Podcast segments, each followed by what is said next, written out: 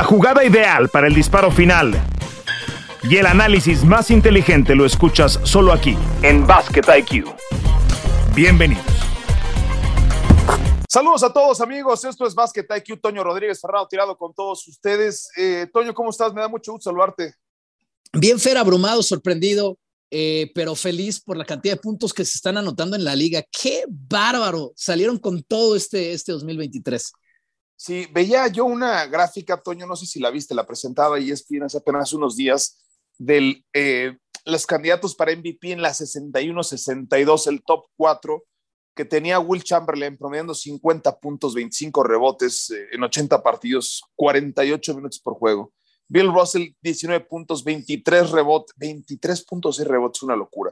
Oscar Robertson, triple doble, 30, 12, 11. Elgin Baylor 38, 18, 44. Yo no sé si vamos a rezar algún día a esos niveles, Toño, pero lo que hemos visto en los últimos siete días de la NBA, todavía no estoy seguro de cómo debo de interpretarlo. O sea, todavía no, no, no, no sé si decir estoy muy contento por lo que estoy viendo o no. Eh, ese es uno de mis propósitos de año nuevo, tratar de decantarme en una posición, en una postura. No sé si sea lo mejor, no sé si responda a un mejor nivel de juego, a jugadores más hábiles o a defensas mucho más eh, porosas y, mucha, mucha menor intensidad en ese lado de la cancha. Mira, 88 jugadores han tenido partidos de 40 más puntos esta temporada. 88 jugadores. ¿De, eh, cuántos, ¿De cuántos puntos, perdón? De, de, 40 o más esta temporada. O sea, eso ha pasado 88 veces. No sé, hay quienes lo han tenido de manera múltiple, ¿no? Pero 88 desempeños individuales en los que se pasa de 40 puntos. Antes era una meta bien difícil de alcanzar. Ahora es bastante común. Y en esta semana, para arrancar esta semana, tomando en cuenta el fin de semana, digamos, de viernes, sábado, domingo, lunes, lo que llevamos hasta ahora, cuatro jugadores en estos cuatro días han tenido juegos de 50 puntos para arriba. Es decir, estamos normalizando que hay un partido de 50 puntos prácticamente por noche en esta parte de la temporada en la NBA. Eh, a, la gente le gusta la ofensiva, ¿no es cierto? a todos nos gustan las canastas, los triples, muchos puntos en el marcador. Eh, desde ahí yo creo que un primer acercamiento, yo diría que esto es algo bueno para el básquetbol. Yo no estoy necesariamente convencido de eso, posiblemente me convenceré próximamente, Toño, pero... Eh, y de todos estos, Toño, eh, a, mí me sorprende lo de Donovan Mitchell, ese partido de 70 puntos, de más de 70 puntos, lo del el career high de, de Giannis de 55 puntos, obviamente lo de Nikola Jokic, que es, es una bestialidad, pero no necesariamente hoy los puntos sería, porque antes parecía ser una, un, digamos que un vínculo inmediato, ¿no? El, el, de más puntos por partido con el MVP. Yo hoy no necesariamente estoy tan, tan decantado a eso y, no sé si los votantes lo van a considerar tan fuertemente eso eh, en, en, la próxima votación. MVP en el 21, MVP en el 22 y ha empezado el 23 de la misma forma. Si terminan con el mismo récord, es cierto, no es la historia más popular, pero yo no veo por qué no se lo tengan que dar a Nikola Jokic. Es el jugador, el otro día que me ha tocado narrarlo recientemente en varias ocasiones, me toca verlo, no está en un mercado grande, juega en un equipo de Denver en donde no hay muchos reflectores, eh, en donde evidentemente no es fácil llevar jugadores en agencia libre. Fue seleccionado una posición altísima del draft. Este equipo solamente se puede construir desde ahí y bueno, pues hay alguna buena contratación que se puede hacer, pero los peces gordos nunca van a ir a Denver, nunca lo han hecho. Eh, claro que es el jugador más valioso, o sea, claro que es el tipo que más impacta su franquicia, el que más hace que sus compañeros mejoren su nivel y el que más ha logrado que incluso al no estar los otros eh, como Jamal Murray, como Michael Porter, ha mantenido el barco a flote. Se lo tienen que dar. Hoy yo tengo que votar por Nikola Jokic. No hay más, Toño. Yo estoy de acuerdo contigo, Fer, en el sentido de, de, dónde está su equipo ahora. Yo, yo sí creo que tiene que ir muy de la mano eh, tener una marca ganadora, una muy buena marca para considerar un, MVP de la liga. Yo sé que esto es de historias, pero yo no le voy a dar un MVP a, a, un, a un, equipo que esté del tercer lugar para abajo en una conferencia. Eso no me parece muy razonable. Y su equipo es el mejor equipo de la conferencia oeste mientras estamos platicando y están pues a nada, juego y medio de ser el mejor equipo de la NBA, que son los Celtics de Boston. Yo estoy de acuerdo contigo. Hay dos jugadores que dominan eh, el ritmo de esta liga. Obviamente, Yanis adentro es amo y señor desde hace rato en, en la NBA Tatum tiene el mejor equipo de todos y tiene la capacidad atlética, digamos, más importante de, todos los que estamos hablando. pero hay dos jugadores que dominan el ritmo de este juego como ninguno, ningún otro, que son obviamente Doncic y obviamente Jokic. Dominar el ritmo de juego me refiero a saber en qué momento hay que pisar el acelerador, que son point guards, que son point guards. Lo, increíble es que, que, Jokic lo es eh, midiendo 2.11 de estatura. Juega y pasa por arriba de todos. Y para mí, para mí este es el principal argumento para coincidir contigo, Fer. Dominar el ritmo del juego es dominar el juego en cuestión. Lo hacen Jokic y, y Doncic, pero Jokic lo hace siendo considerablemente más alto que, que, que, el esloveno y eso le permite defender mejor el aro y le permite pasar por arriba de los defensivos no creo que estemos en presencia de uno de los mejores jugadores en la historia de los Nuggets. No creo que estemos en presencia de uno de los mejores jugadores de la actualidad. Creo que estamos en presencia de uno de los mejores jugadores en la historia del NBA. Para mí es Ningún, Jokic. Sí, Larry Bird fue el último jugador en ganar el MVP tres años seguidos. Lo hizo en 84, 85, 86. Decía Bruce Brown, el, compañero de Nikola Jokic, eh, lo está haciendo todo por nosotros. Sin Jokic no sé dónde estaríamos, yo tampoco lo sé, eh, porque este equipo, insisto, a pesar de las bajas, se ha mantenido competitivo gracias a que tiene este extraordinario jugador, que es Nikola Jokic. Sí, Toño. No, es que hay una estadística que a mí me vuelve loco. Nikola Jokic solamente tiene un partido esta temporada, el mejor récord del oeste, recordamos. Solamente, esta estadística es una locura. Tiene un partido esta temporada promediando abajo del 50% en tiros de ah, campo. es una locura. en todos los demás partidos ha estado arriba del 50% en tiros de campo. Pero ¿sabes qué es lo más loco de esa estadística? Que ese único partido fue una victoria contra el Jazz de Utah por 16 puntos de los Nuggets de Denver. El tipo está en otro negocio. Ni siquiera está en el negocio de las estadísticas individuales. Está en el negocio de ganar partidos. Y eso es lo más, más, más impresionante. Y te digo algo, yo, yo, creo que lo más impresionante, y voy a ir más allá, Toño, es no hay un antecedente, o sea, no hay un otro Nikola Jokic. Yo no me acuerdo de un jugador. O sea, sí, claro que debo de pensar en centros pasadores, en centros hábiles, ¿no? Y, empezaría con Arvida Sabonis como mi referente más cercano en ese sentido, hasta por el perfil, ¿no? Y el, y el, y el somatotipo. Pero yo, no me atrevo a pensar en un jugador con esas características físicas. Era el gordito que rechazó en su momento hasta el Barcelona para ser drafteado en segunda ronda de la NBA. En fin, tiene, tiene una de las mejores historias y olvidémonos de eso.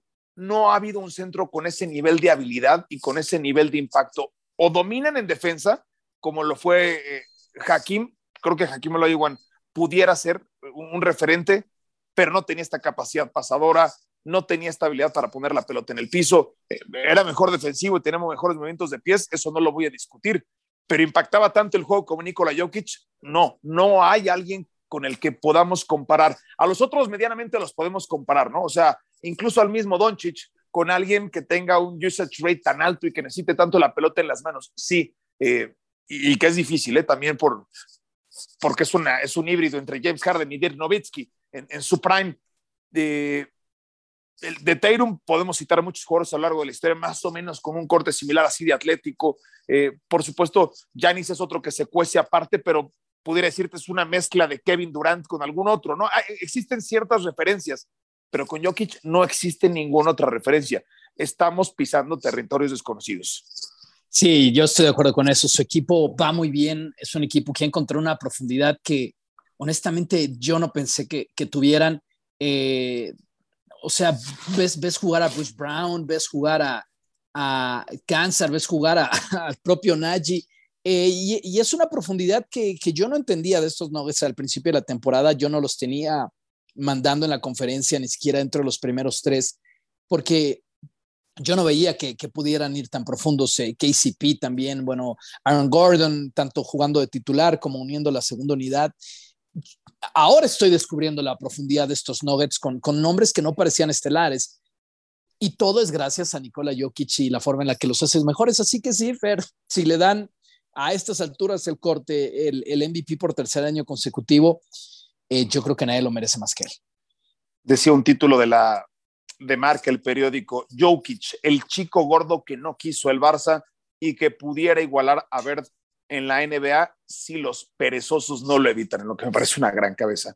Eh, si esta es la revancha de los gorditos en el deporte, pues vaya revancha que ha tenido Nikola Jokic, que a mí, insisto, me hace prender, son pocos jugadores que te hacen prender la televisión para verlo, porque lo que hace, insisto, es inédito, no hay antecedentes. Vamos a hacer una pausa. También hay que platicar de los Nets, eh, lo hacemos cada semana, pero los Nets hoy tienen el segundo mejor récord de la NBA y, bueno, pues eh, dentro de todo su drama, es, como, es una, es una versión NBA de las Kardashians. Son muy populares, son muy atractivos y al final del día, a pesar de que el contenido no es el más educacional, el que presentan los Nets en, sus, en sus ruedas de prensa, hay que hablar de ellos.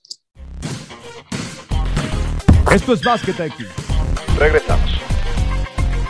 Gracias por seguir en Basket IQ. Le recordamos un episodio disponible cada martes en el sistema en el que usted consuma sus podcasts. Eh, feliz año nuevo. Este es el primero del 2023. Gracias por acompañarnos. Este es el episodio número 45, información que no sirve para nada, pero que bueno, nos da cierto contexto y nos hace sentir muy orgullosos de que sentimos, seguimos con ustedes y nos han acompañado durante todo este tiempo.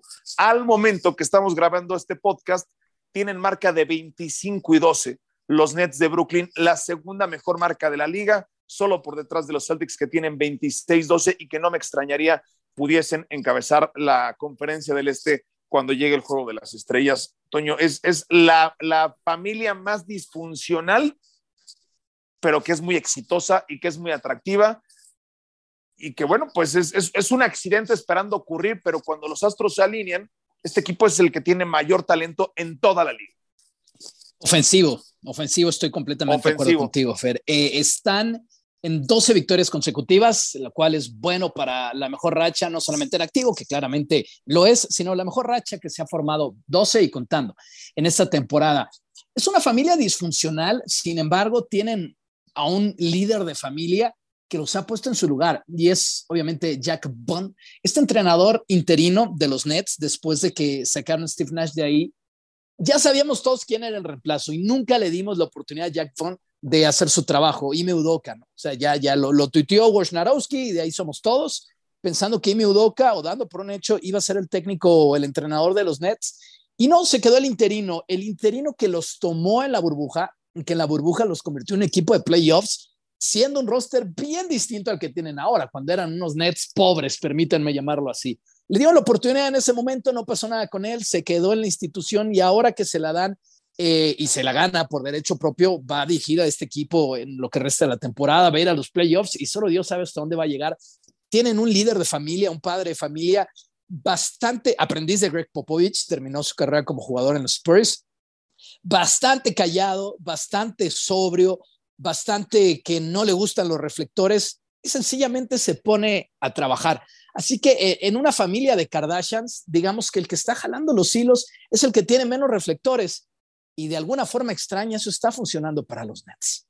Sí, no sé si son los Bondi, ¿te acuerdas? En Married with Children, en Casado con Hijos. No sé si son los Lannister de, Juego de Tronos, eh, donde hay eh, cualquier cantidad de problemas, pero de una u otra forma se, terminan quedando en el poder por mucho tiempo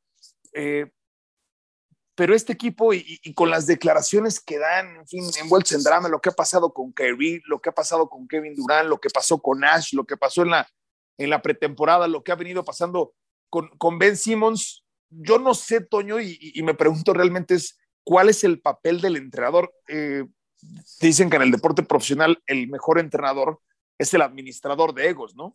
Pero aquí hasta, hasta, hasta dónde cede uno con el otro y creo que debe de ser uno de los trabajos más difíciles de la liga. Cualquiera pensaría, estás eh, en, un grupo de todo estrellas, ¿no? De All Stars, sería mucho más fácil dirigir este equipo. Yo creo que hoy es la silla más caliente y el equipo más difícil de entrenar en toda la NBA. Sí, por sus personalidades, pero había, había que ponerlos a jugar. Y yo creo que Steve Nash era todo lo contrario, lo que necesitaban, un tipo por su leyenda, pues de perfil altísimo. Eh, y digamos que yo, yo, creo que en el papel de Steve Nash ¿Cómo, ¿Cómo, te diré, Fer? Aunque tenía la autoridad moral simplemente por supuesto y por el jugador que fue, yo, creo que a, Kevin Durant, a Kyrie Irving no le interesaba mucho ponerle atención o, no estoy seguro que, que, pensaban que podían aprender de Steve Nash. Y Jack Vaughn, pues teniendo un perfil mucho más bajo, creo que simplemente es cuestión de, de darle orden al desorden, de, de, ordenar un poco el closet del universo y que las cosas pasen. ¿Te acuerdas de algo similar, Toño? ¿Los pudieras comparar con alguien? Ah, tiene que haber ejemplos, Fer. Mm, ahora mismo, si bote pronto, no lo sé, pero tiene que haber muchos ejemplos. Es decir, no es el primer entrenador de perfil bajo al que le empieza a ir bien en, en esta NBA. Sposter en su momento, cuando empezó a sacar campeón al hit, no era el técnico que soy, no tenía el gran perfil de entrenador que, que soy, empezó como, como un tipo que revisaba videos nada más en la sala de video en Miami. Pero un vestidor tan problemático, yo creo que no, el de los no, Bulls, no, me refiero el, de los Bulls de Last Dance. Claro, claro, no, eh, puede ser, puede ser. Sposter me refiero a administrar sin ser tú la gran cosa, tener gran nombre, administrar eh, tamaños salón de la fama, que es lo que tiene Jack Bond. Entonces, en ese sentido podría ser Fer, pero de este nivel de berrinchudos, de este nivel de divas, de este nivel de princesas, nah, pues no, no, no, no, no. Y Ben Simmons está acariciando triple dobles, o sea, cada semana Ben Simmons está acariciando un triple doble. Obviamente no está haciendo nada espectacular en puntos, los rebotes están ahí, las asistencias están ahí. Y hablando de estadísticas, una que a mí me, me fascina este equipo de los Nets, que obviamente son un equipo top 3 en ofensiva en rating, hay, digamos, dos de sus jugadores que lideran estadísticas ofensivas bien importantes en, toda la liga y ninguno de ellos en las estadísticas más importantes que tiene la liga. Y ninguno de ellos apellida Irvin ni Durant. El porcentaje de triples en esta liga es liderado por Utah Watanabe, que está tirando para un ridículo 52.1%. Y el porcentaje de tiros de campo en general en esta liga, por arriba de Jokic, de Doncic, de, de, de, del que me digas, Embiid, se llama Nick Claxton con 74.3% en porcentaje de tiros de campo. Los dos juegan con los Nets y ninguno de los dos está cerca de ser el jugador ofensivo más importante que tienen los Nets. Si yo no sé, si este equipo llega a ser campeón, pudiera ser la historia de redención más grande que ha visto la NBA. El equipo que está más cercano a explotar, en donde se mentaron la madre todos, básicamente, Toño, y en donde regresaron para ganarlo todo, ¿no? O sea, sería sería una historia que, que, no sería romántica, que no sería para Disney, pero sería muy vendedor. O sea, no, no, sería la historia, no sería la historia de Yanis, ¿no? Como la, hizo Disney. Esta, esta, la tendría que, esta la, tendría que producir Fox, ¿no? Porque sí tendría que ser este, con, bastante más contenido de eh, adultos. Eh, es más del lado de, de, Batman que del lado de, los, eh, que del lado de los Avengers, ¿no? Es más del lado del guasón, diría yo. Sí, del lado del guasón. Este, y más porque vivimos en la época en, lo más cercano a una dinastía que tenemos ahora mismo en el básquet, en la que todos son amigos, en las que todos son brothers, en los que todos son súper bien, en los que todos son hipster, que es del otro lado, en San Francisco, ¿no? Y ahora viene esta contraposición. Yo honestamente no creo, Fer, no creo, y me niego a creer que los Nets son candidatos al título del NBA porque creo que y defiendo que a pesar de los fuegos artificiales que hay ofensivamente en esta liga, yo creo que necesitas jugar defensa, necesitas jugar mejor defensa en, series de postemporada y no son el mejor equipo defensivo. El mejor equipo defensivo, por cierto, en este momento en la liga también está en esa conferencia y también es una sorpresa como los Caps. Eso es otro, eso ven otro carril, pero o, mejoran en defensa, lo han hecho con Bon, pero todavía tienen mucho más que mejorar, o yo no les voy a creer que son candidatos a ganar el título. Sí, qué, qué locura lo de, lo de los Nets. Eh, lo de los Caps, y quiero tocar dos temas antes de, despedir esta edición de Basket IQ, Toño, uno de los Caps, hay que hacer mención aparte de lo que ha hecho Donovan Mitchell. Eh, creo que se convirtió en el séptimo jugador en la historia de la NBA en que anota 70 o más puntos. Will Chamberlain lo hizo en seis ocasiones diferentes, una, una locura que nunca más se volverá a ver, me parece. Eh, pero sí fue una noche extraordinaria y rompió el récord, que por cierto, no sé si viste la conferencia de prensa post partido de Kyrie Irving, que antes de ese juego estaban eh, jugando Call of Duty. Yo no sabía que eran tan amigos Donovan Mitchell y Kyrie Irving. Ok, mira, los dos con el instinto asesino, eso es un hecho. Sí, ¿no? los dos con un claro instinto asesino. Eh, que lo mantengan en los videjuegos y en las sí, sí. Y, se rompen marcas. Tremendo lo de Mitchell. y lo otro, Toño, que me parece creo que lo normalizamos, pero es algo que en, poco tiempo diría, vamos a empezar a decir, ¿te acuerdas de lo que hizo LeBron en su momento? Se convirtió en el segundo jugador solamente detrás de Michael en ligar partidos de 40 más puntos después de rebasar los 35 años de edad y se mantienen, pues los Lakers, yo creo, Toño, que cuando regrese y si regresa medianamente bien Anthony Davis, se van a meter a territorio de play-in porque ya están a solamente dos juegos y medio de territorio de play-in. Con ese incluso con ese 16-21, pues están, uh, hoy el Utah ya está en territorio de play-in con 19-21. Sí, la, cosa es esa, a, quién van a bajar, ¿no? Solamente viven en un, territorio en el que solamente, eh, porque apestan, son peores que ellos los Spurs y los Rockets, y, pueden bajar a los T-Wolves, pueden bajar al Thunder siendo tan joven, pueden bajar al Jazz que ha estado en caída libre de alguna forma eh, en la última semana, ahora mismo con cinco derrotas consecutivas, pueden bajar a Portland, Sacramento, no, no, creo que Sacramento vaya tan, tan abajo, pero sí hay, hay muchos que que todavía están pisando arenas movedizas en esa zona y quién sabe, Fer, por ahí se meten se meten hasta en un sorpresivo octavo. No les va a alcanzar, no les va a alcanzar para nada en postemporada, pero eh, sería, sería rescatar una temporada. Más ahora me lo estoy preguntando. ¿Sería rescatar una temporada? No lo creo, ¿no? Sería. O sea, sería sí, por la construcción, sí por la construcción de plantel, pero, pero no para la leyenda de, los Lakers y de LeBron. O sea, este equipo, soñar con play-in, pues es, es demasiado pobre. Esa mezcla de, longevidad y excelencia de LeBron James, muy pocos jugadores, yo no voy a decir en el básquetbol, muy pocos jugadores en la historia o muy pocos deportistas en la historia son capaces de, de mantenerse a tan altísimo nivel durante dos décadas. LeBron James se tendrá que convertir en un caso de estudio para alguien que quiera mantener su físico a ese nivel competitivo. Y quizás tendría que empezar a echar un vistazo también al vino que toma LeBron James porque es un amante de los vinos tintos. Pero bueno, eh, y de tequila, tiene, su tiene, su propia marca de tequila. No, no sé si le gusta tanto el tequila, lo veo más posteando sobre vinos, eh, Toño. Yo, y, yo siento que para la longevidad el, el, vino es más amigable que el tequila. Sí. Creo. creo, creo. Sí. Bueno, pues habrá que. Depende cuánto tequila. Exactamente, y depende también cuánto vino. Nos vamos, Toño. Este, ¿Algo más que agregar? No, Fer, nada más me faltó escuchar si tú sí le crees a los Nets para campeones.